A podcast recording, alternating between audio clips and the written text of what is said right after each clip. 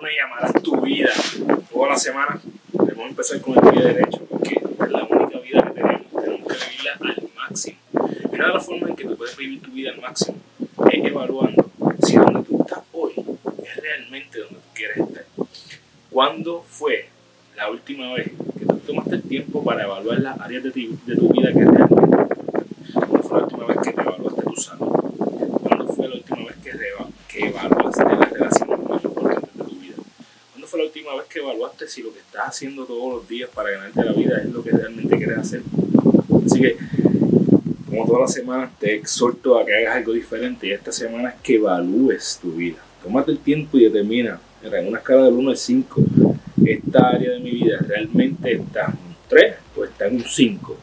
Entonces, si no estás en un punto donde quieres estar, pues bien simple. ¿Qué vas a comenzar a hacer para acercarte a llevar a tu, a tu vida un 5? Esta es la única vida que tenemos. Eh, hay que aprovecharla al máximo y yo soy fiel creyente que lo que no se mide no se mejora. Así que comienza sabiendo dónde estás hoy para que puedas llegar a ese sitio donde tú te mereces estar. Recuerda que eres la única persona responsable de todo lo que pasa en tu vida y que la forma en que tú cumples tus sueños es desarrollando los hábitos que te acercan a ellos, porque tú eres tu hábito. Diariamente toma las acciones que te acercan a tu mejor versión para que todas las noches cuando vayas a la cama puedas decir, hoy yo gané mi día. Un abrazo y que pases una semana espectacular.